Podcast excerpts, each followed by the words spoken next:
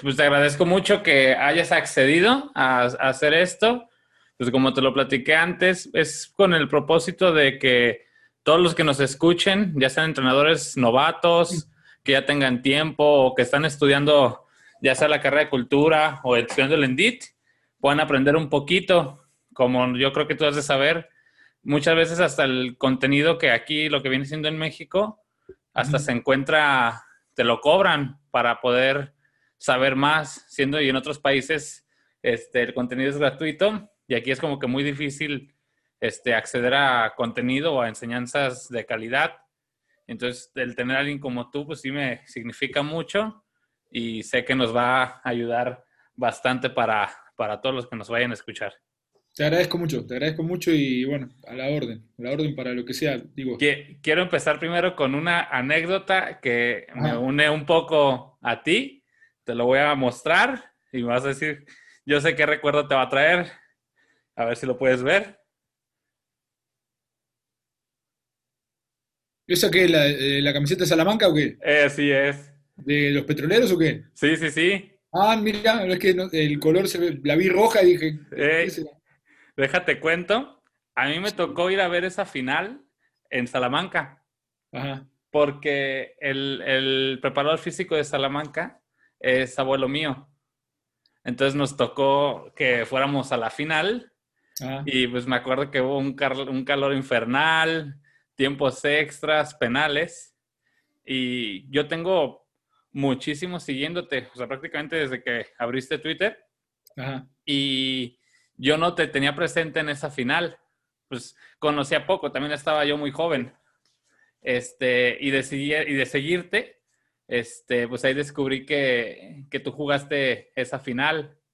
Entonces dije, ah, pues ahí yo, yo tengo playeras del Salamanca, le voy a, a recordar ahí que nos, que nos pepinaron. Sí, sí, sí, nos tocó ahí eh, ganar justo de visita, pero fue un partido muy duro. Íbamos ganando, después nos empataron y bueno, eh, fuimos a penales y, me tocó a mí justo definirlo.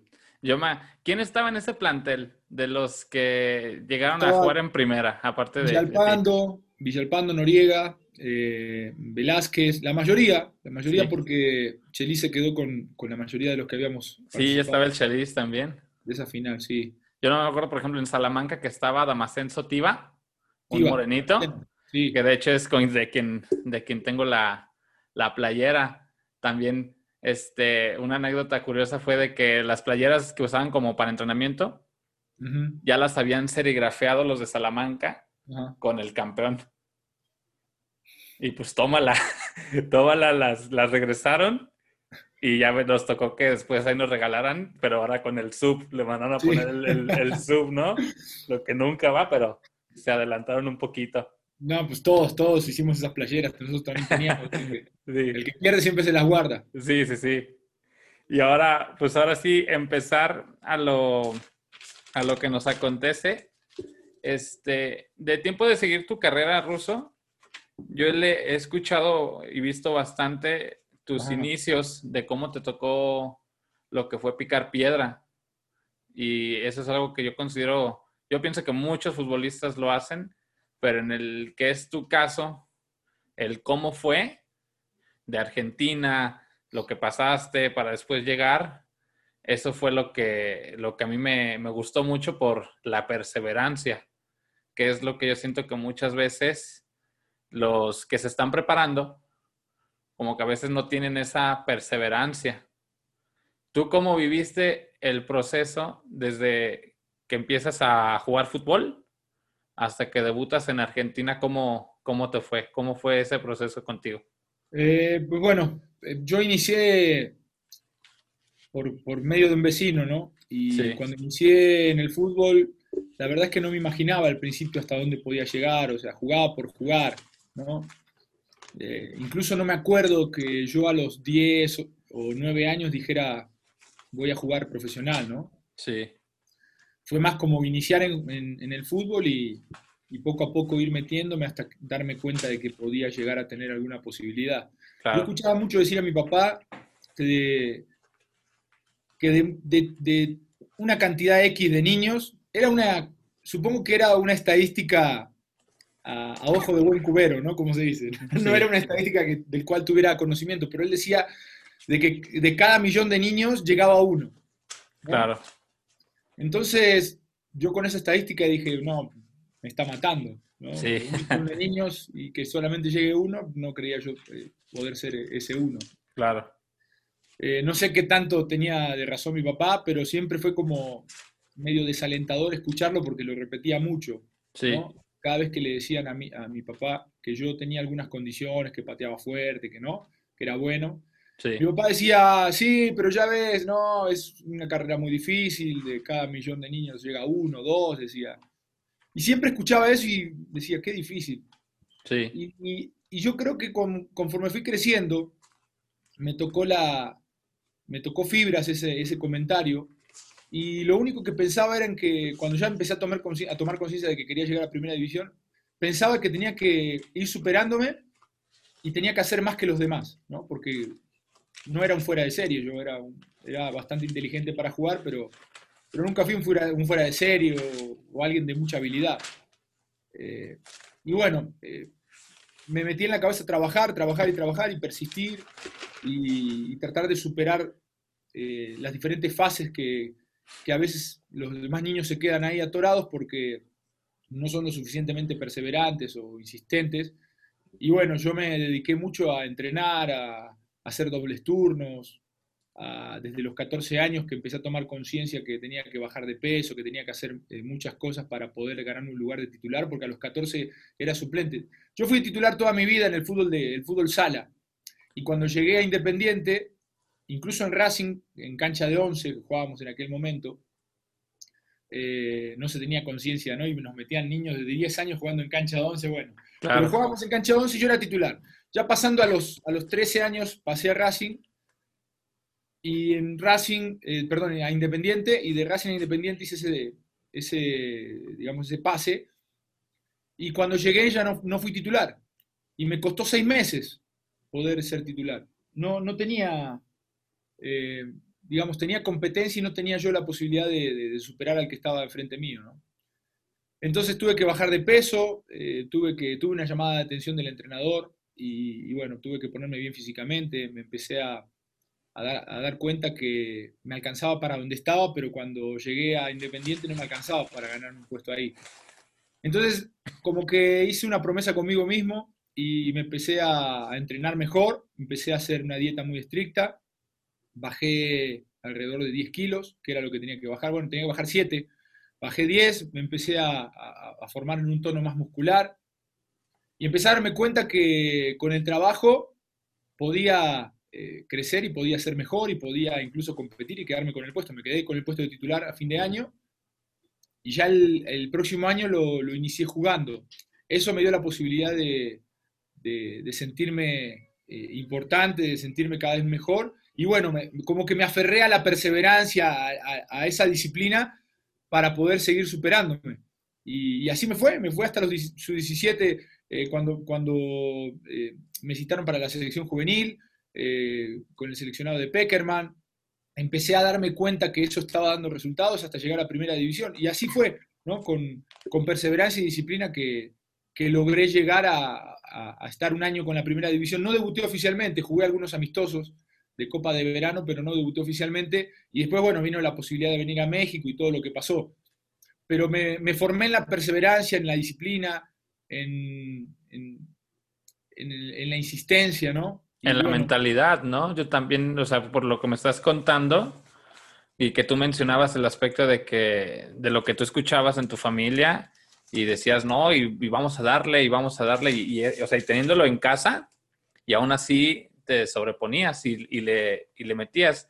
Algo que, contabas que a mí se me hace interesantísimo, ahí iba a llegar a esta pregunta, mencionaste que jugabas fútbol sala.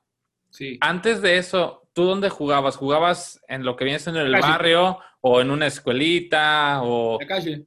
En la calle, como todos. En la calle, no habían, no habían escuelitas como tal en aquel momento en Argentina.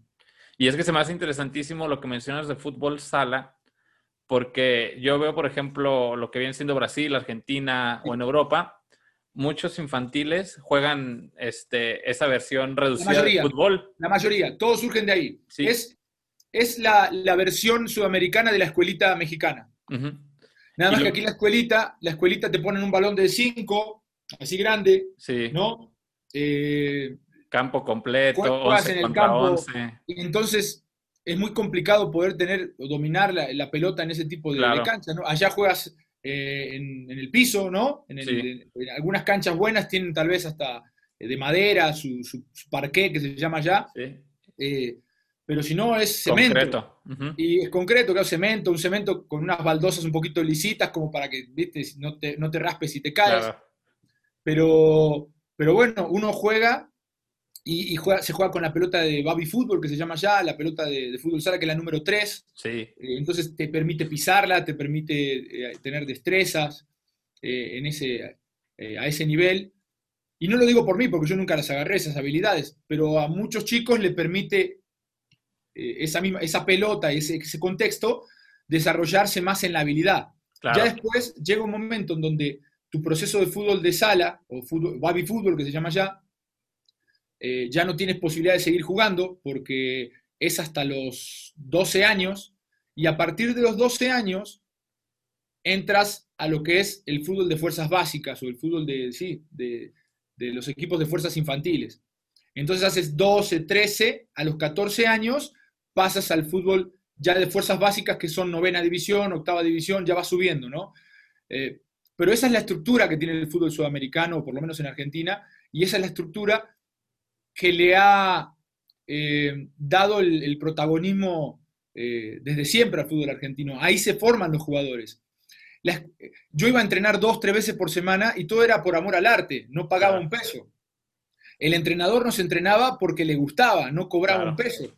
De repente recibía alguna ayuda, ¿no? De, un patrocinio. Pero, era, era todo porque le gustaba ser entrenador, porque ni siquiera sabía de cómo entrenar a los, a los chavos. Nos ponían a hacer eh, tiro a gol, nos ponían a hacer eh, abdominales, nos ponían a hacer un poquito de fútbol. Eso eran los entrenamientos, ¿no? Era más que nada un complemento para seguir tratando la pelota, para seguir estando activo durante la semana y llegar al, fin de semana eh, con alguna jugada preparada, de repente en un tiro de esquina, pero, pero era jugar martes y jueves y después nos presentábamos el domingo o el sábado al partido. Claro. Depende, de la liga que sea, ¿no? Eso te va formando como jugador y es lo que aquí hace la escuelita, hace la escuelita, pero aquí hay que, hay que pagar. Y no todos tienen acceso a eso. Esa es la diferencia. Y lo que yo veo, por ejemplo, de ese formato, este, yo soy un defensor de que hasta cierta edad los niños tienen que jugar fútbol 7 por el tema de toma de decisiones, contacto con la pelota, tiempo de acción, porque yo veo partidos de niños de 6, 7 años o hasta kinder que los meten en su media canchita, pero 11 contra 11. Y hay niños que si llegan a tocar a veces el típico que lo mandan del lateral derecho y ahí vete para allá. Y el partido nunca fue para allá, porque todo el tiempo tu equipo estuvo ataque, ataque y ataque, pero pues jugaste. Pero en sí estuviste, no tuviste acción, o sea, lo que trabajaste en la semana a la hora de, de tu partido no, no se llevó en práctica por el tema del formato. Y luego yo veo muchas veces que cuando van subiendo, pues ya va subiendo el ritmo, más contacto con el balón, etcétera. Y esos niños que se rezagaban en esas edades que no participaban, son los que yo he visto en lo poquito que llevo, que les empieza a costar. Ritmo, toma de decisiones, la misma experiencia para qué voy a hacer con la pelota, este, cómo dar un pase aquí, allá. Y eso es lo que yo veo que muchos países este, que son muy buenos en ese aspecto y juegan esos formatos. Inclusive en España y en Inglaterra yo he leído que tienen el formato obligatorio de que tiene que jugarse fútbol 7 o fútbol 9 hasta cierta edad y después dan el brinco. E inclusive en las ligas infantiles les ponen unas reglas, este, creo que es en Inglaterra, donde no está permitido el despeje. Tiene que ser forzosamente salir. Salir, o sea, por lo menos no la puedes despejar. Está en España, creo que está igual lo mismo. Y aquí no, aquí jugamos, por ejemplo, aquí en, Jalisco que tú viviste, tenemos este, pocas ligas. O sea, está la Liga Córdica y por ahí están saliendo otras dos, tres. Pero sí hay el formato de fútbol 7, pero se emplea más como para equipos que no completan su roster. Así de que, ay, pues tengo 13 niños y no me convendría estar en fútbol 11. Ah, pues en fútbol 7. O también lo consideran el fútbol 7 como para los equipos más rezagados en, en su calidad. No, y no tomando en cuenta que ese formato es para formar.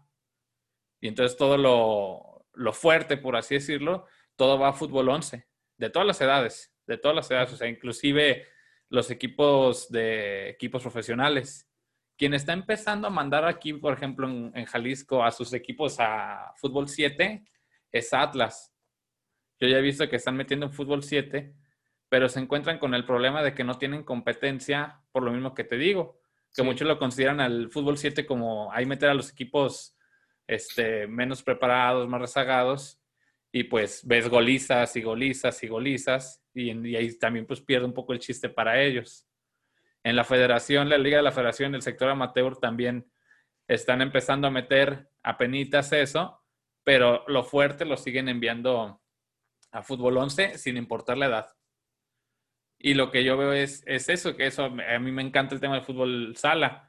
En Brasil, en Argentina, me imagino que en otros países está ese, ese formato. Otra cosa de las que yo me agradan, me agradan mucho de ti desde que te sigo es que, tiene, que eres estudiado y tienes la idea de cómo tiene que ser la preparación de los niños. O sea, inclusive los que te siguen en redes sociales, este, ven cómo entrenas con tu niño, los consejos que le das. Alguna vez yo vi en una red social tuya, no sé si fue en Instagram o en Twitter, que hasta dabas un consejo para dónde meter al niño. Decías algo así como, vayan a un entrenamiento de prueba y vean cómo es el, el entrenamiento. Si usan mucho balón o si no usan mucho balón. Y das un consejo como, como de, si usan constantemente el balón, ahí, ahí mételo. ¿Qué me ha tocado? Me ha tocado, me ha tocado eh, justamente ahora que empezó mi niño, porque a mi niño no le gustaba el fútbol. Entonces yo ni estaba metido en lo que es el fútbol formativo, no, había, más que tener algún, algún eh, contacto con compañeros, ex compañeros que, que tenían escuelitas y demás, no había estado muy metido en lo que es el fútbol formativo. Entonces, desde que mi niño me dijo, papá, eh, quiero jugar al fútbol, quiero meterme en algún equipo, entonces empecé a buscar. Y me he dado cuenta que, que de cierta forma estamos, o, lo que veo en las tres o cuatro escuelas que, que, pasé antes de elegir, ¿no? Em, veo que los entrenadores trabajan mucho al estilo de lo que se trabaja en la primera división, ¿no? va mucho con la... Con, yo creo que son profesores que quieren en algún momento, que tienen el quieren llegar. Y para ser un, formador hay que tener vocación. O sea, tú tienes que saber que estás en la formación y que eh, tienes que tener la vocación de formar. No entrenar al niño para que eh, hoy sea como un jugador de primera, sino formarlo para que en algún momento, si tiene esa posibilidad de seguir creciendo, pueda adquirir los conocimientos y las diferentes eh, características que pueda tener un jugador de, primera división, que es totalmente diferente a entrenarlos como si fuera una primera división, ¿no? Y yo he visto eso, o sea, fui a una escuelita de Chivas aquí cerca y vi un entrenamiento eh, de espacios reducidos donde no los dejaron tocar la pelota más de cuatro veces porque, claro, los chicos se equivocan y entonces viene el entrenador, los para, y les dice, a ver, sepárense, usted allá, usted allá, usted allá, en el espacio, espere la pelota, a ver. Chicos de 5 o 6 años no te van a esperar nunca la pelota porque quieren ir atrás de la pelota y no está mal. El tema está en hacer un espacio reducido, sin porterías, y pretender que los niños la mantengan dentro de un cuadrado, ¿no? Eh, por más de, de 30 segundos. La pelota se va siempre porque los niños no tienen un control de la pelota adecuado. Y entonces ahí ya empiezan los problemas. Tú estás aplicando un trabajo que se aplica para adolescentes, que se aplica para eh, una primera división de espacios reducidos, ¿no? sin portería, eh, un rondo que se llama en, algunos lados, eh, en otros son, son, espacios reducidos con, con algunas adecuaciones para poder hacer un, un, trabajo más dirigido, ¿no? a dos toques, tres toques, y tú ves eso aplicado en niños de 6 y 7 años, nunca te lo van a hacer bien el trabajo, porque primero, aparte de entenderlo van a entender, pero no tienen el dominio de su cuerpo, no todos pueden tener el dominio de la pelota adecuado. Y entonces ahí ya es el primer problema.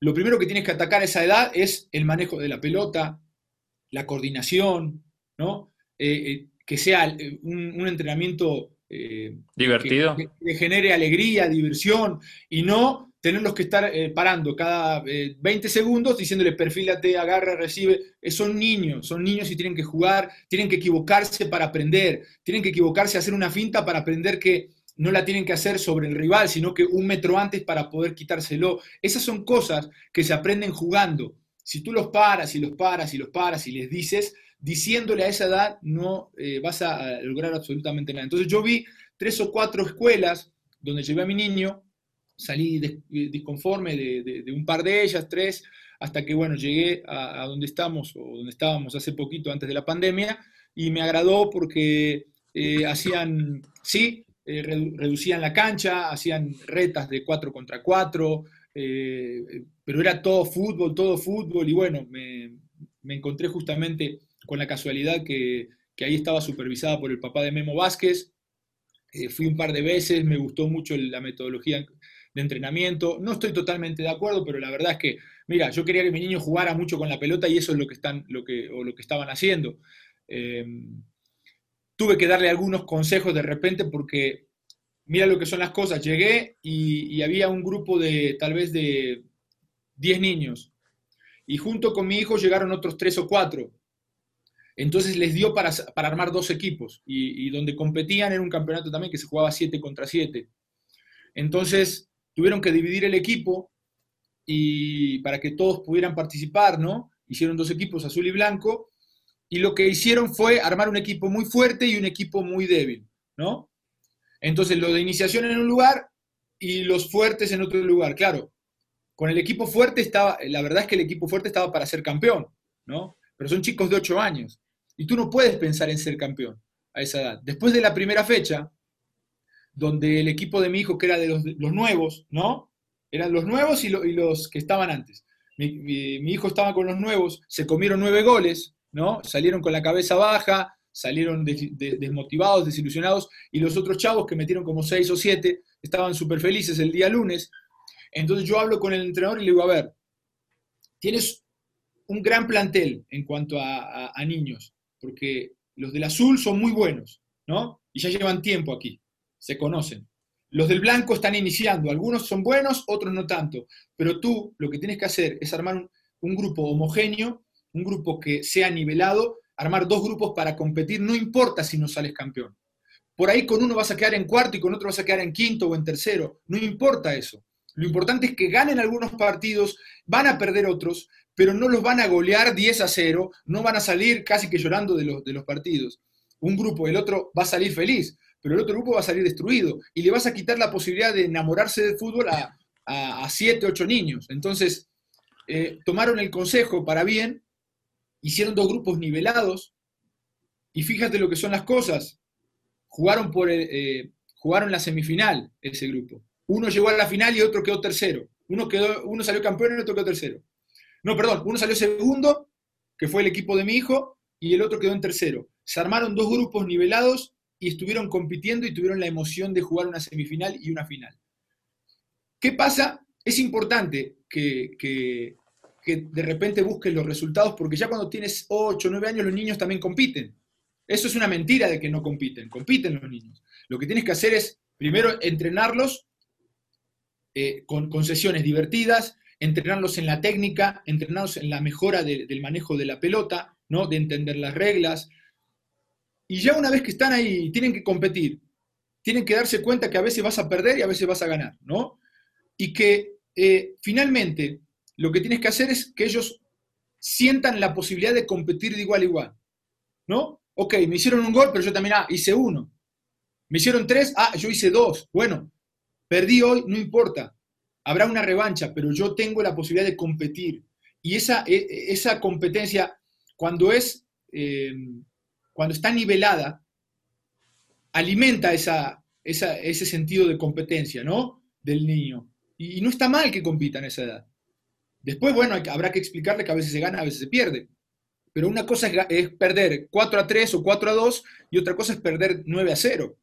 Entonces el niño sale destruido, no quiere jugar después de cuatro partidos. Eso lo, logramos ahí entender. Yo se lo manifesté al profe en una reunión y, creo que le gustó a la, mayoría de los papás, ¿no? Me hicieron caso y, se, armaron, se armaron dos equipos muy buenos. Y aparte, lo que logras ahí es que los niños más rezagados también puedan competir y sentirse importantes. Y obviamente que va todo de la mano, ¿no? son eslabones que vas uniendo, vas uniendo.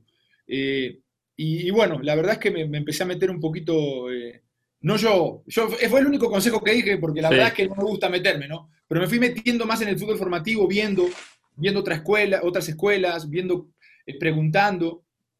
Y sí me di cuenta que hace falta un poquito más de cultura en la formación y menos en, en lo que es querer ser un, entrenador de primera con niños de 10 años. Me parece que ahí es el, error. tocaste un punto importantísimo. Yo creo que todos cuando iniciamos, y en mi caso yo estoy seguro que fue igual, tenemos como que el hambre de, de que vas empezando y quieres ser campeón y quieres que tus equipos ganen y todo eso. Y, y por lo mismo de que nace esto que estamos haciendo, porque hay veces que no, nadie te dice nada, ¿no? O sea, no hay alguien que te dice, hey, lo importante primero es pues, los niños, este, que trabajen, que se diviertan, y no tanto, porque a veces es más, yo creo, el deseo del profe que del niño. El niño yo creo, que va a querer ir a, ir a divertirse, a jugar, a meter goles, y el profe creo que va más con la idea de que campeonar, campeonar, campeonar. Y muchas veces no hay quien no lo digan. Habrá unos que tienen el, el lujo de, de, estarse preparando ya sea en la universidad con la carrera de cultura física, otros el ENDIT, o habrá otros que se, en forma empírica, que también se vale. Y en muchos casos, el caso fue el mío que, que me estás tocando estudiando, que no hay gente que a veces te diga eso. O inclusive también en donde trabajas, que te piden el, la exigencia con esos equipos. Y sin importar cuánto jueguen, este, cuántos partidos jueguen los niños, etcétera, que el objetivo es que ganen. Y tocaste, ese punto se me hizo importantísimo. incluso, incluso, las escuelas, las escuelas, y no estoy hablando de escuelas de fútbol, las escuelas, ¿eh? Las escuelas privadas que tienen equipos de fútbol se enorgullecen de que los chicos de 9 y 10 años son campeones, ¿no? Y nosotros tenemos un equipo que es campeón. Ah, pues qué bueno, o sea, si son buenos, pero de ahí a, enorgullecerte porque a los 10 años ganaste, me parece que eh, estamos equivocando el camino en ese aspecto. Claro los chicos de 10 años tienen que aprender muchas otras cosas eh, que si son acompañadas de que ganan porque son buenos, qué bueno, pero eso no va a hablar eh, em, completamente bien de tu trabajo. O sea, puedes, puedes estar haciendo un gran trabajo y no ganar, y puedes estar haciendo un trabajo muy mediocre y ganar. Y ganar. Porque tienes unos niños que tienen una gran capacidad y a esa, edad te marcan diferencia. Eh, yo cuando, cuando era chico tenía un equipo que, solía ganar más de lo que perdía, ¿no? Y fuimos invictos un año y ganamos campeonatos y demás. ¿Sabes cuántos llegaron a primera? Cero. Bueno, yo, uno. Entonces, creo que lo que tenemos que, que tener en cuenta es que la gran mayoría de los niños que tenemos en un grupo, ¿no? Como decía mi papá, la gran mayoría de esos niños no va a llegar a primera división. Y esa parte que está viviendo en ese momento en la escuelita, en la escuela, con su grupo de fútbol, en donde sea, tiene que ser formativa para la persona. Tiene que aprender a trabajar en equipo, tiene que aprender el habilidoso que cuando su compañero, que no lo es tanto, pierde una pelota, no lo tiene que, eh, regañar, no tiene que hacer caras, no, no, lo tiene que aislar, sino que lo tiene que ayudar, ¿no? Que le tiene que decir, si se equivoca de alguna forma, lo tiene que alentar. Esas son las cosas que te van eh, generando eh, formación. Claro. Y sí, cuando tengan 17 años y estén compitiendo en una sub-17, ahí sí, si uno eh, tiene un error, podrán venir reclamos y todo, porque ahí ya estás compitiendo. Y ahí hay grandes jugadores o prospectos de grandes jugadores, y ese es otro nivel. Pero cuando tienes 10 años, 12 años, tienes que trabajar sobre eso, sobre esa, sobre esa parte, sobre la parte humana. Y yo soy muy de ver eso. El otro día justamente pasaba con mi hijo y, mi hijo tiene buenas condiciones. Y de repente, bueno, eh, en, el grupo donde está entrenando ahora, es un grupo que tiene eh, diferentes eh, niveles de chicos. hay algunos que están muy rezagados, otros que están iniciando, otros que, eh, niñas que están empezando a, jugar, otros chicos que son buenos. Y entonces me tocó vivir una situación en donde uno de, sus compañeritos eh, perdió una pelota y vino un gol, ¿no?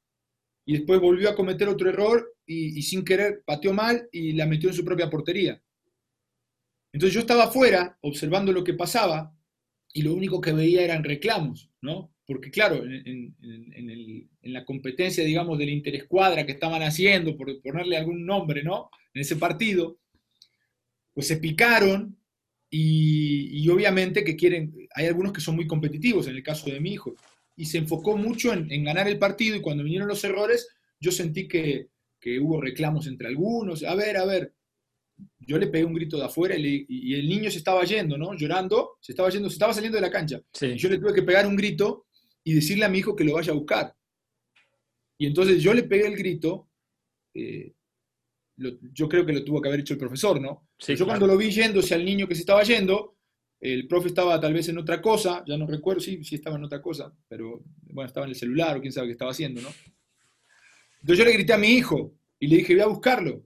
Lo llevó lo animó y después se puso a jugar. Claro. Eso es finalmente lo que hay que enseñar. Exacto. Porque a esa edad, a los nueve años que tiene mi hijo, no están para andar reclamándose nada porque perdieron una pelota, que cometieron un error. Pueden cometer mil errores, ¿no? Y lo importante es que se atrevan. Si no, ese niño que se va no regresa más. Porque se va con una herida, se va pensando que no es bueno, se va pensando que no da el nivel, se va pensando muchas otras cosas y ya no quiere regresar porque se siente menospreciado, se siente menos. Y no hay que hacer menos a nadie. ¿no? Esa es la forma de ayudar a los que tal vez están un poco más atrasados. Ahora, yo creo que eh, en un entrenamiento de este tipo de, grupos donde no están eh, tal vez al mismo nivel, tienes que seccionar, tienes que dividir y tienes que tomar a los de mejor nivel y hacer un trabajo para ellos y tienes que trabajar también con los otros chicos que están menos capacitados en estos momentos para tratar de ponerlos, no te voy a decir al mismo nivel porque rápidamente no se logra, pero sí de entrenarlos con la pelota, en la coordinación y en todo lo que tiene que ver con la destreza física, porque hay chicos que ni siquiera saben correr y ya quieren eh, los entrenadores hacerlos eh, patear un penal, patear eh, fintas. Y hay que primero enseñarles a correr, enseñarles a coordinar. Son muchas cosas, ¿no? Acá ese es el secreto de que esos niños avancen.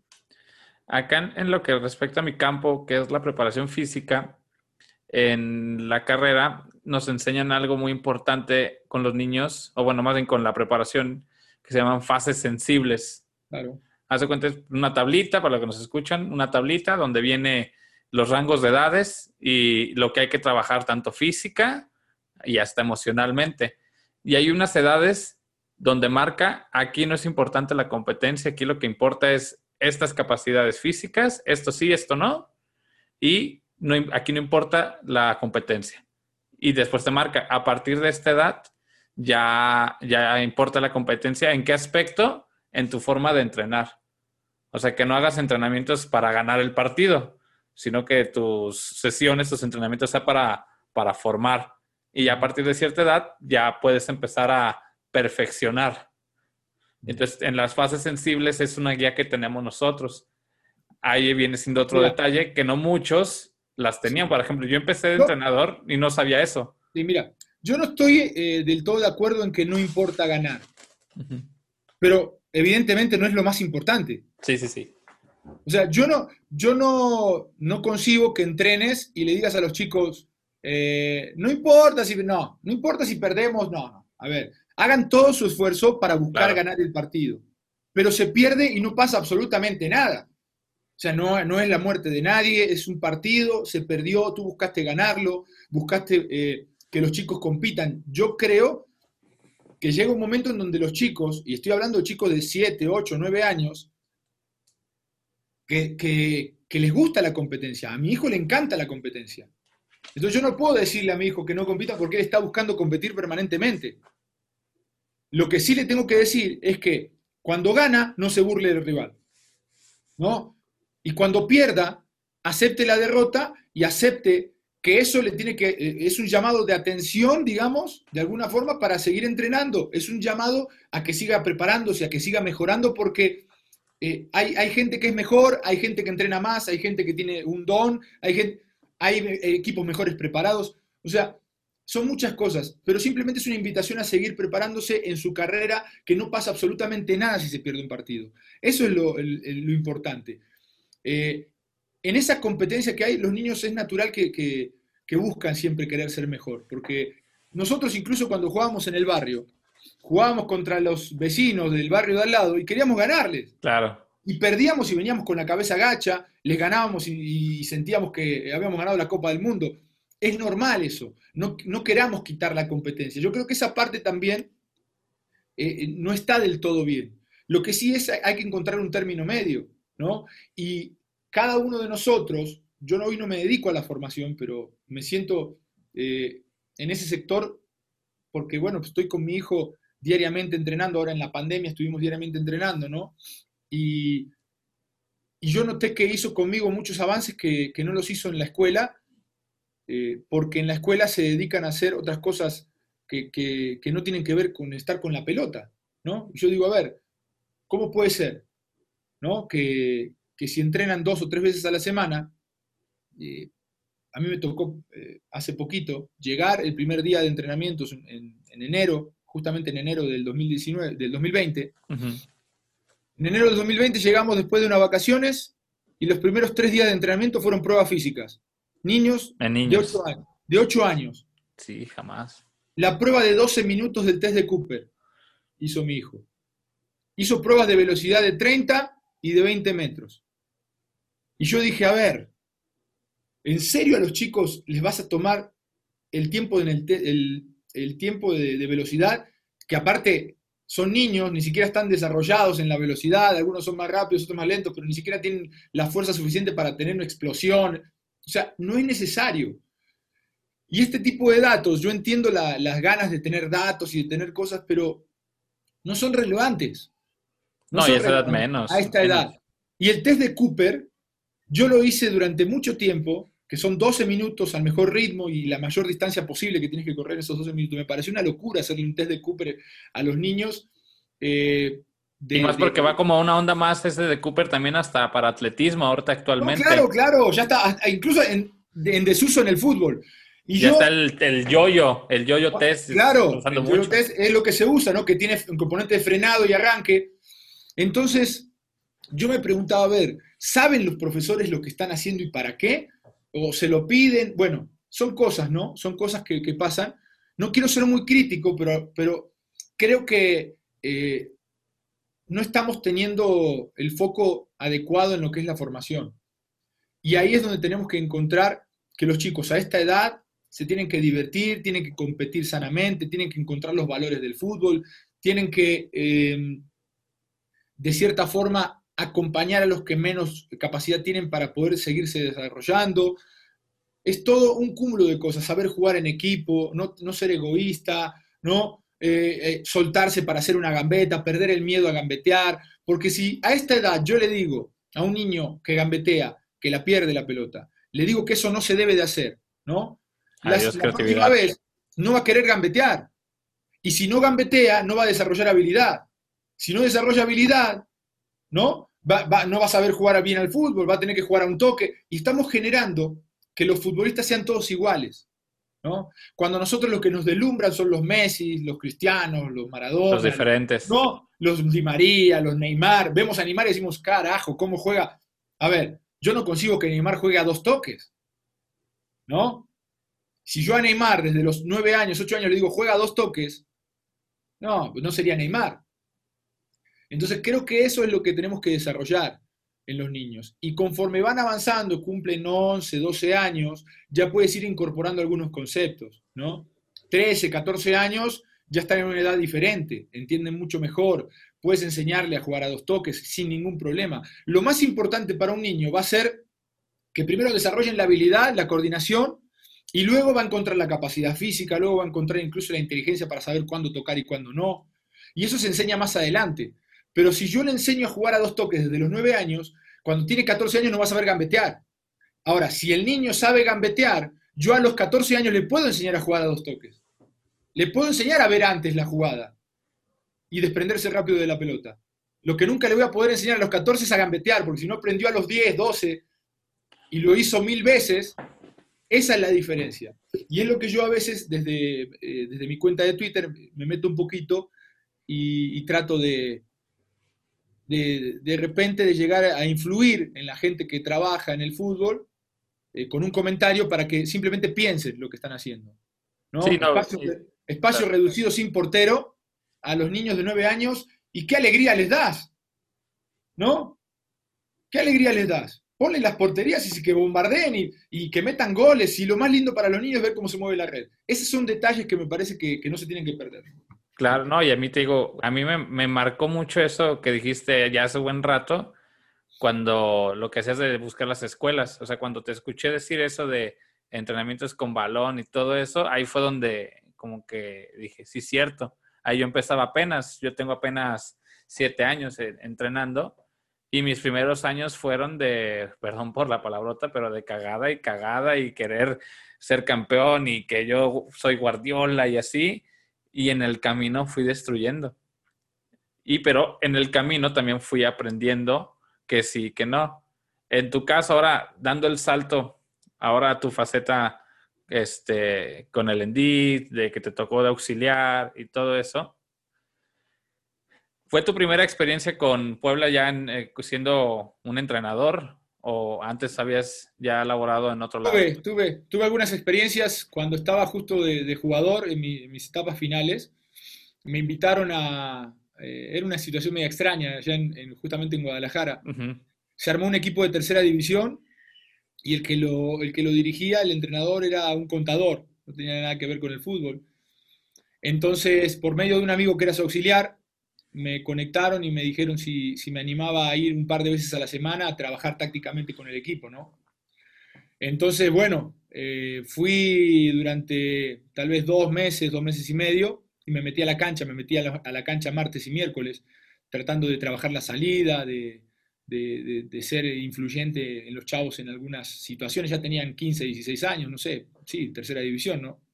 Profesional. ¿Y qué te eh, tocó cuando ibas iniciando? ¿Qué errores tenías tú como profesor, entrenador, que después te diste cuenta que los tenías y ya no los hacías? O sea, como por ejemplo, Acá nos pasa de que a veces hacemos las filas de las tortillas para los ejercicios con los niños y ya después vamos, vamos corrigiendo. No, no, no. Eh, yo tengo muy claro, la verdad es que el fútbol sí te da una ventaja, el estar adentro de la cancha, el, convivir con entrenadores, con, con, profes, con, bueno, años en esto, sí te da ciertas ventajas, por lo menos para no empezar con ese tipo de errores. Obviamente que cometí algunos, eh, pero creo que tienen que ver más con, con el manejo de los entrenamientos, con, eh, con la posición en donde estaba o con de repente interrumpir algún entrenamiento por, dar una explicación muy larga, no sé, son momentos, ¿no? Sí. Pero no con hacer filas, porque eso me parece que ya desde chico no, no tienes que hacer filitas. Eh, yo veo entrenadores todavía que hacen filas para patear a portería y digo, a ver, carajo, no, tan difícil no es. Pones dos porterías, una encontrada, ¿no? Y divides, y que hagan una filita pero de tres, no hagan una fila de seis, ¿no? Entonces, bueno, porque los niños a esa edad de 9, 8 años, tú los pones en una fila de 10 a esperar un tiro y se están pegando, se están agarrando. Entonces no se puede. Puedes hacer un trabajo eh, diferente, dinámico y puedes darle la posibilidad de no tener que, distraerse en otras cosas, ¿no? ¿Y se te dio fácil conforme ibas empezando el, enseñar? Por ejemplo, yo he escuchado, por ejemplo, muchos este, exjugadores que a la hora que pasan a su faceta, son, son muy buenos o sabían jugar muy bien, etcétera, pero como que les cuesta el, el habla, el dirigir al grupo, el llevar a cabo el entrenamiento, cosas así, y las va costando, pero hay unos que les cuesta al inicio, pero después lo van mejorando. En tu caso, ¿cómo fue? ¿Se te no, no tiene Nada que ver. No tiene nada que ver el ser buen jugador con ser un buen entrenador. Obviamente que eh, el ser un buen jugador te da herramientas desde el punto de vista de la enseñanza de lo que a ti te funcionaba, ¿no? Para transmitirla a algún jugador. Y pongo el ejemplo, si yo le pego muy bien a la pelota, ¿no? yo te puedo decir, ¿sabes qué? Pégale aquí, porque a mí me funciona eso. Mira cómo quiebra la pelota. O pégale allá, que la pelota va a hacer esto. Y te lo muestro, ¿no? Pero no va más allá de eso. Porque después voy a tener que agarrar a mi central, voy a tener que agarrar a mi lateral derecho, voy a tener que agarrar. Y yo era un gran 10, supongamos, ¿no? Pero también le tengo que dar un consejo a mi lateral. Claro. le tengo que dar un consejo a mi central. Y no les voy a decir, tienen un túnel, hagan esto que hacía yo, ¿no? Entonces yo creo que el ser entrenador te da ventajas en eh, el, haber sido un exjugador importante y, bueno, te da ventajas en algunas cuestiones. Pero después es un mortal más, ¿no? Ese tipo. Y tuvo que haber aprendido en algún momento conceptos en todas las posiciones, tuvo que haber aprendido eh, la, la, forma de expresarse, tuvo que haber aprendido el manejo de grupo, tuvo que haber aprendido muchas otras cosas que van con la carrera de director técnico y que no tienen que ver con lo de jugador, con lo que existe como jugador. Eh, por eso hay muchos buenos jugadores que no, logran reunir todas estas condiciones y se quedan simplemente en, el nombre que tuvieron como jugador y no pueden eh, ratificarlo en la cancha. Claro. Requiere muchas cosas ser entrenador. Desde el manejo de la semana, desde la inteligencia para conocer las diferentes posiciones y, lo que quieres de ellos, hasta el, manejo con el jugador eh, de forma personal, la parte psicológica, la parte anímica, ¿no? Que, a veces es importante. Y, bueno, son, son tantas cosas que por eso hay grandes exjugadores que no han triunfado como entrenadores. Claro. Y en tu caso, volviendo a, esa pregunta, tus primeros eh, sesiones, entrenamientos, ¿te costaron o fluiste fácil al momento? No, no, no, me siento como, me, encanta, me encanta a mí, me siento como pez en el agua, me encanta como auxiliar es algo diferente, no había tenido esa, esa faceta anteriormente, entonces me sentí hasta cierto punto algo limitado, porque pues no llevas el, el control. El, control del entrenamiento, sugieres, ¿no? Es difícil ser el segundo porque pues entiende que el que es el encargado, pues él escucha y todo, pero a lo mejor tú puedes decir A y él, en la forma en que él ve el fútbol, pues dice es B. Y a lo mejor es un buen consejo lo que tú dices, pero él en su idea pues está pues pensando otra cosa y dice, pues bueno, no, pues yo pienso esta. ¿Es difícil en ese aspecto ser el, auxiliar? No, no es difícil, pero te tienes que morir con la idea del entrenador. Claro. Y tienes que tener la suficiente capacidad para aceptar que, tú no manejas el grupo, que tú no manejas los destinos del grupo y que, que, no elige ni siquiera la idea futbolística. ¿no? Tienes que aceptar eso y tienes que ir a apoyar y a brindar tu idea y a estar eh, consciente de que en muchas ocasiones el entrenador te, la va a tirar a la basura, ¿no? Y, va a morirse con la suya. Es normal. Lo importante es no renunciar a presentar tu idea y que no te censuren que presentes tu idea y que digas, a mí me parece esto. Ya después tú te mueres con la idea del entrenador y listo. A mí me costaba porque a mí me, eh, un poquito en el tema del día a día, porque a mí me gusta, soy muy detallista y me gusta de repente meterme en algunos eh, consejos para dar consejos en el momento para que no se pierda el momento, ¿no? Eh, pero también, bueno, hay que entender que el que lleva el, entrenamiento es el entrenador. Ahora, me ha tocado en ocasiones eh, con Chelis y anteriormente que, bueno, te permiten meterte al entrenamiento. Hubo veces que decía el Chelis, a ver, manéjalo tú. Y yo ya podía meterme a, dar algunos consejos y, e indicaciones de acuerdo a cómo yo veo el fútbol. Claro. Entonces, bueno, esa libertad la tuve en algunos, en algunos entrenamientos. Y en el tema de la planeación, al momento de que me imagino que planeaban este, por semana o por mes, que se llaman micros y mesociclos, ¿cómo es la participación en esa planeación de un auxiliar? Aparte, o sea, opinas, pero aportas algo más, pones algún trabajo, ayudas en el análisis de los rivales, ¿cómo es? Pues en mi caso yo me, dedicaba mucho a, lo que es análisis de rival, eh, a, ver los videos, a hacer ediciones eh, al principio, ya después eh, ya no quiso que lo hiciera, lo hiciera más, pero yo me dedicaba a eso, em, me dedicaba a, sugerir los intérpretes para, algunas, para algunos partidos, o sea, sugerir eh, los jugadores adecuados para jugar tal o cual partido de acuerdo a lo que presenta el rival y a lo que nosotros queríamos de nuestro equipo. Em, nuestras planeaciones iba, eran de muy corto plazo, íbamos eh, dos entrenamientos adelante, no íbamos eh, prácticamente, esto, esto de trabajar por ciclos, que es lo primero que te enseñan en, el ENDIT, ¿no?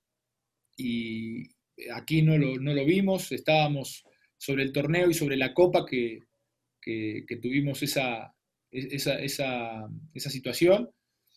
Y bueno, íbamos día a día, nos tuvimos que separar en algún momento porque había copa y había liga y unos se fueron a jugar la copa y yo me quedé con un grupo y bueno.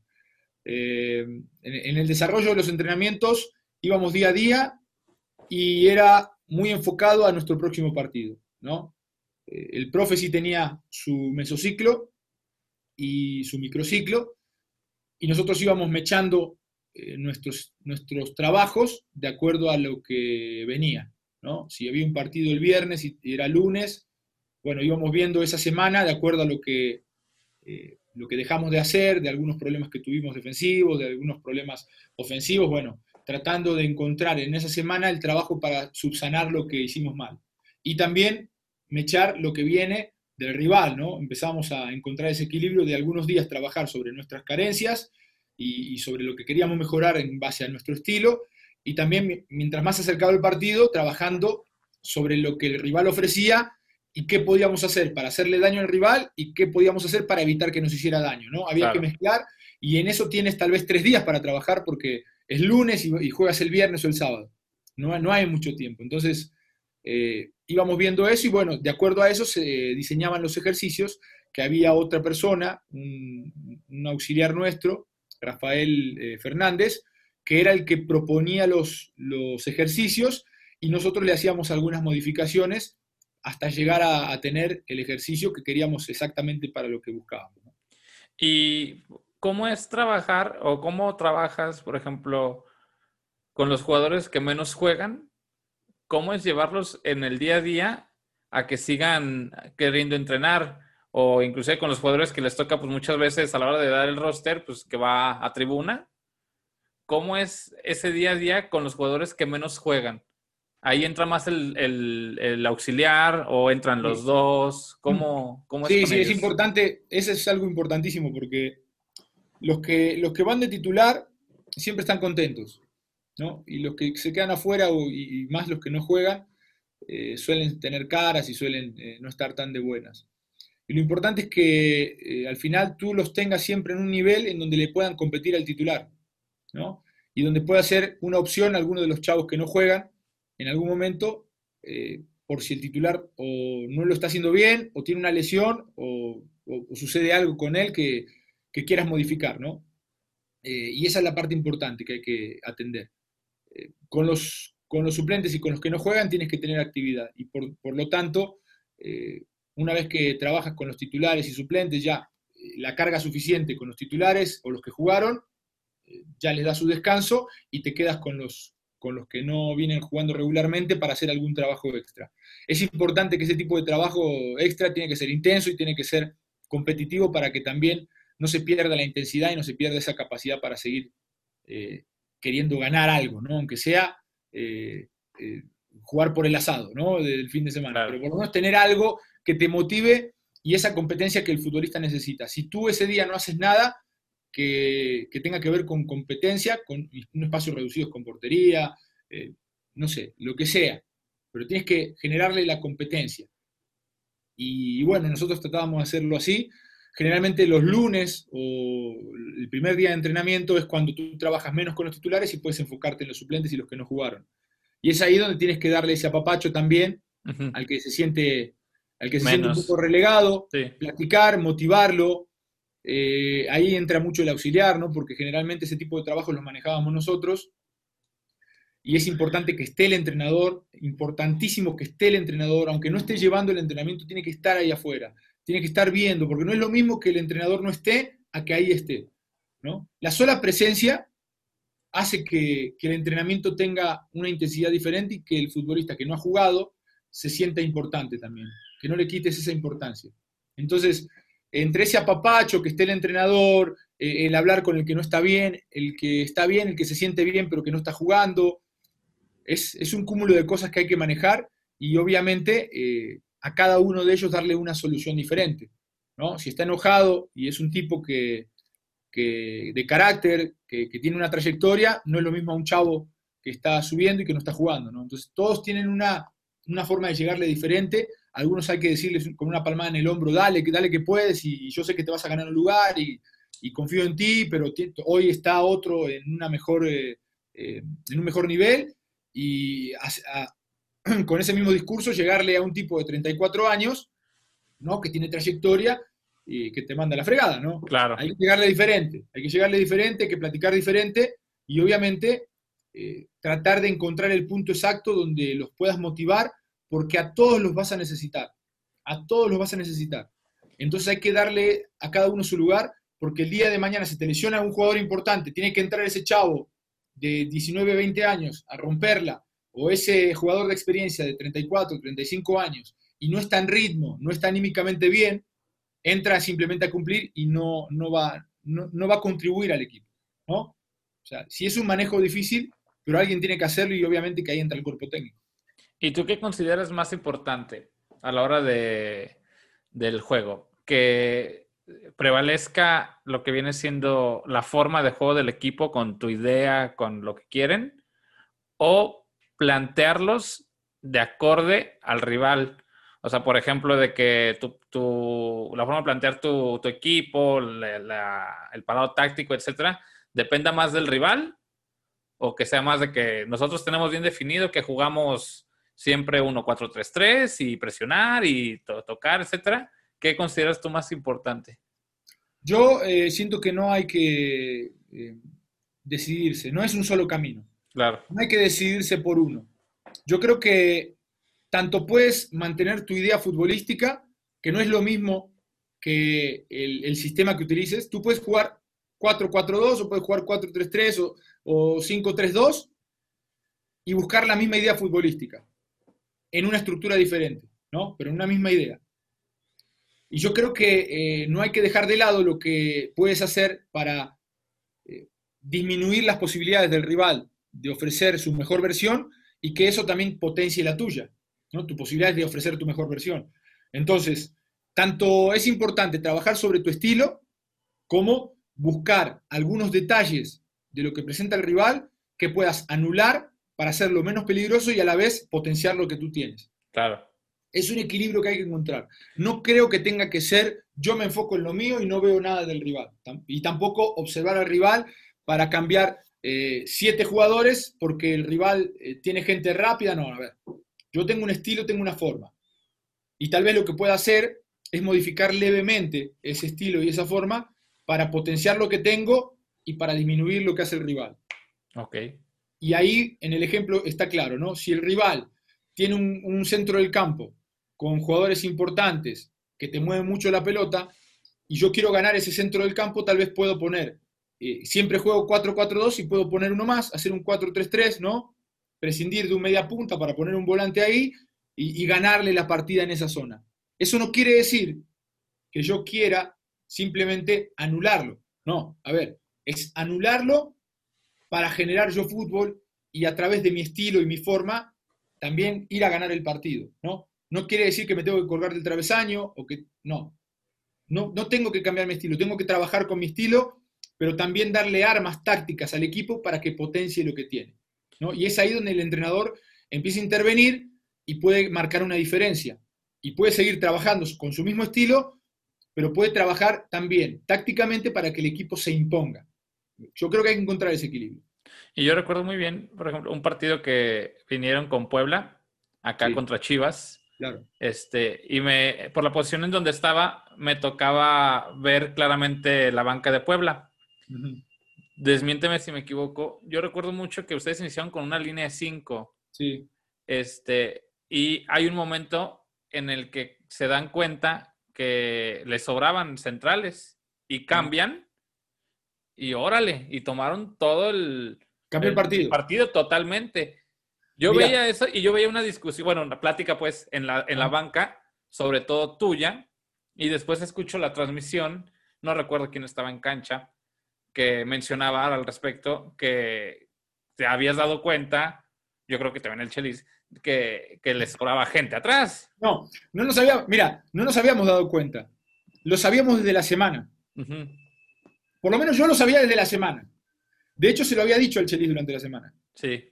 Y lo que sucedió fue que eh, el Chelis decidió en ese momento poner una línea de 5 por algunas situaciones con las cuales yo también estaba de acuerdo, ¿no?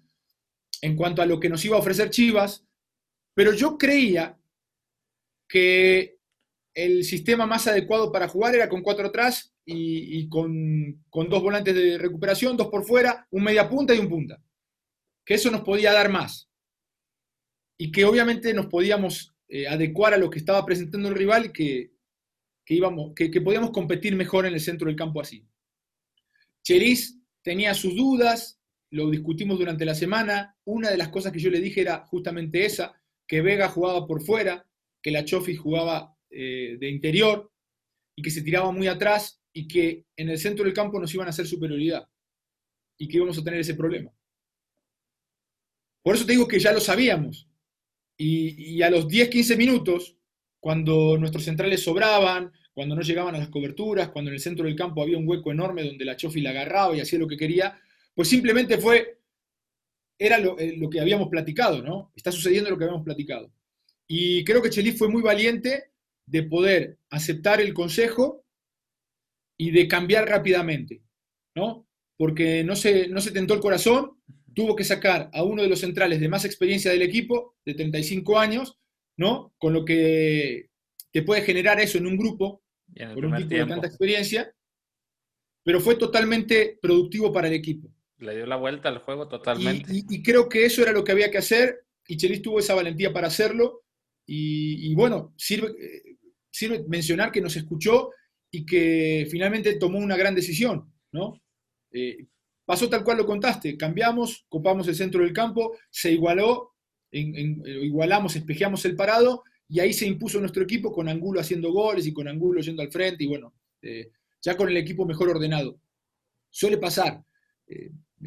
yo creo que finalmente se fue, incluso el Chelis salió como entrenador de la jornada. Eh, ese día. Ganar la Chivas no es nada fácil y más en su cancha. Claro. Y, obviamente que viste. Y, creo que fue una gran decisión de él y obviamente del cuerpo técnico que colaboramos con la idea, pero ya lo sabíamos y simplemente lo confirmamos en los primeros 15 minutos. Ok, muy bien. Y ya para acabar, Ruso, porque sé que tienes el, tiempo contado, con algunos este, consejos en el aspecto de las posiciones que trabajan eh, los, los, los, profes. ¿Qué consejo le das para trabajar zona defensiva, media, delantera e inclusive también con, el portero? Pues hay muchos ejercicios. Yo creo que lo más importante en sí no son los ejercicios, sino las correcciones. Y ahí está la clave. Porque yo veo que eh, yo estoy en muchos grupos de entrenadores y nos pasamos ejercicios y nos pasamos ejercicios, ¿no? mira, el ejercicio para, para los centrales, para despejar, para salir jugando. Ejercicio, a ver, sí, los ejercicios son importantes, pero una vez que se, lleva a cabo el ejercicio y hay un error, si tú no corriges y yo corrijo, ¿no? De acuerdo a mi experiencia, a lo que conozco, y tú no corriges, entonces al momento de que eso se presente en un partido, mi futbolista va a estar tal vez mejor posicionado, porque yo corregí y, lo preparé, que el tuyo. Así va a pasar entre entrenadores que se pasen los mismos ejercicios y crean que los ejercicios solucionan todo. No, los ejercicios son para ejercitar y una vez que se ejercita una acción, si está mal hecha, el entrenador tiene que eh, corregir. Esa es la clave. Entonces, más allá de los ejercicios, lo importante para todos los entrenadores es conocer los diferentes fundamentos y los diferentes principios defensivos, ofensivos, para poder atacar y defender mejor. Una vez conociendo esos principios, cualquier ejercicio, que cualquier tarea que le encomiendes al jugador, si tú notas un error, vas a poder corregir y vas a poder mejorar. ¿No? Hay muchísimos ejercicios para salida, muchísimos ejercicios para, eh, para la, progresión en el campo, hay muchísimos ejercicios de amplitud, de definición, de, de uno contra uno, duelos individuales, ¿no? Pero lo más importante para todos los entrenadores creo que es eh, aplicarse en el conocimiento de los principios defensivos y ofensivos. Y yo a partir de ahí, empezando de eso, de eso pequeño que es un principio, como el perfil, como en un mano a mano, supongamos un mano a mano, ¿no? El perfil, la velocidad de aproximación, la posición, ¿no? Para un duelo individual es muy importante, porque si yo trabajo los duelos individuales Y voy a poner este, este ejemplo. Hay un ejercicio para duelos individuales que es, pones eh, una portería, pones una portería acá, haces, haces un rectángulo y pones al futbolista a encararse, ¿no? Encara uno y encara otro. Uno defiende y uno ataca. Entonces, el partido terminó 5 a 3. Ah, bueno, ganó el ofensivo, ¿no? Supongamos. Y yo en ningún momento le di una indicación a mi futbolista de cómo debe de perfilarse, cómo lo debe de orientar, cómo, cómo debe de posicionarse. Entonces simplemente lo que hice fue hacer un ejercicio en el cual el futbolista se desarrolló, los dos, los dos que estuvieron compitiendo uno contra uno se desarrollaron, pero no entienden el cómo hacerlo mejor. Simplemente lo ejercitaron, incluso ejercitaron errores, si es que tenían errores, lo ejercitaron porque cometieron los mismos errores, ¿no? Y lo importante es que tú, ahí, cuando veas un error de posición, de perfil del futbolista que defiende, vayas y le digas, a ver, así se defiende. Y le expliques cómo debe de posicionarse, hacia dónde debe de orientar a, su rival y dónde le va a quitar más oportunidades de anotar. Entonces, una vez que éste lo sabe, ya ahí sí lo va a estar ejercitando. ¿Estamos de acuerdo en eso? Claro. Porque si no ejercitó el error mucho tiempo y ni se, ni se enteró. Practicó para hacerlo mal. Lo más importante es conocer los diferentes fundamentos, los diferentes principios defensivos, ofensivos, de lo que estoy ejercitando, para yo corregir. Tal vez no intervenir completamente o, permanentemente, sino poner la muestra y cuando haya un error, corregir y después soltarlo. ¿Y consideras que tienen que ver yo en, con los que voy desarrollándome como entrenador, o sea, compañeros, que no muchos ven fútbol. O sea, ven el juego del equipo que le van y tan tan, pero no, no, ven, no consumen mucho fútbol para aprender hasta si quieres los parados y verlo en, funcionamiento. Mira, más que nada, para creo que es más importante para un entrenador que, se, que, que tiene comunicación con otro entrenador, más que pedirle ejercicios, porque eso pasa mucho. A mí me ha tocado que, hey, ¿no tienes ejercicios de, eh, definición. de achique, de definición. No tienes ejercicios de uno contra uno, de dos contra uno a la defensiva. No tiene, más que pedir ejercicios, porque los ejercicios los puedes hoy bajar de cualquier eh, lugar de internet. Más que pedir ejercicios es compartir ideas y compartir, a ver, eh, y, pocas, pocas veces me lo han preguntado. ¿Qué es lo más importante para, como lo que lo estamos platicando, qué es lo más importante defensivamente en un uno contra uno? Ah, y yo te voy a dar mi opinión y tú vas a poder decir, ah, mira, o sea, esto es lo que piensa de ese uno contra uno. Y los ejercicios los consigues tú. Bajas de internet, miles de hay ejercicios por todos lados, grupos por todos lados de Facebook. O hasta lo creas. Hay muchísimos grupos donde te pasan ejercicios y ejercicios, pero eso no es, lo más importante.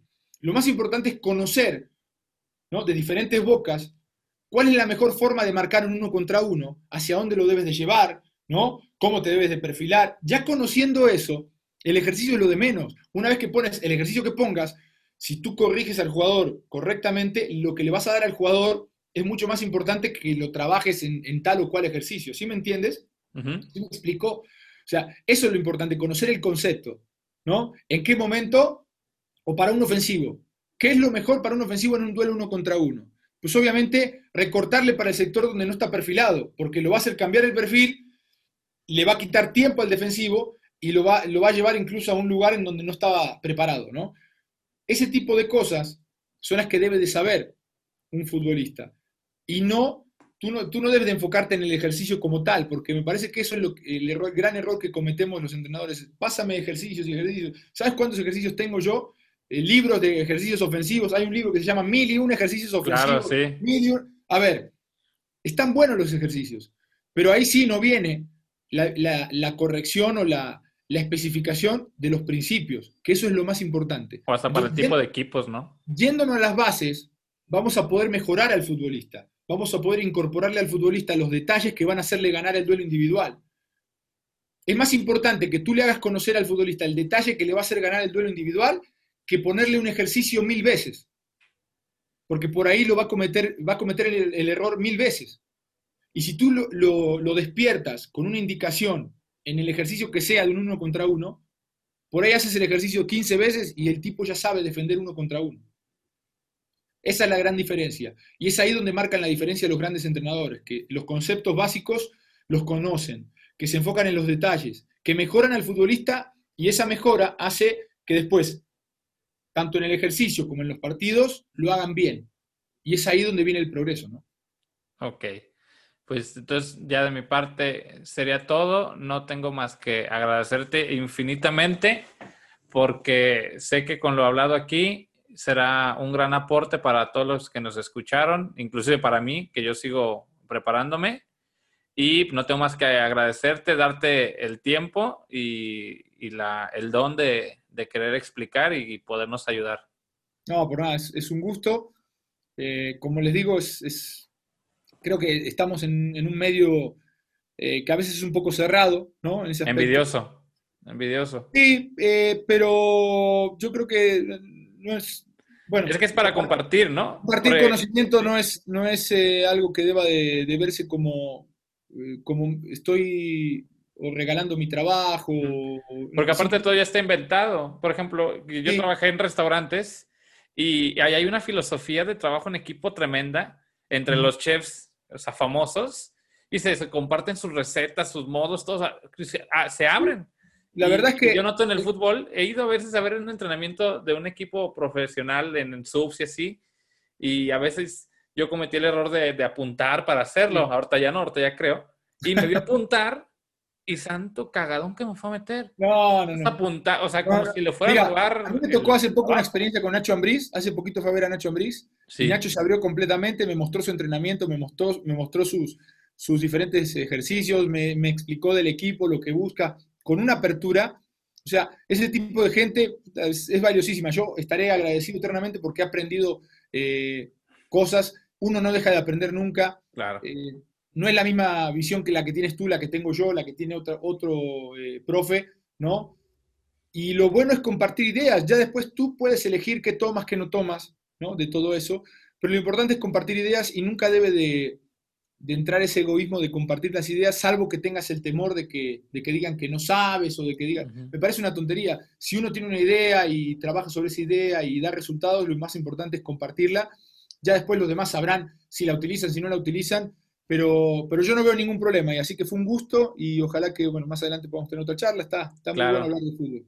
Muchísimas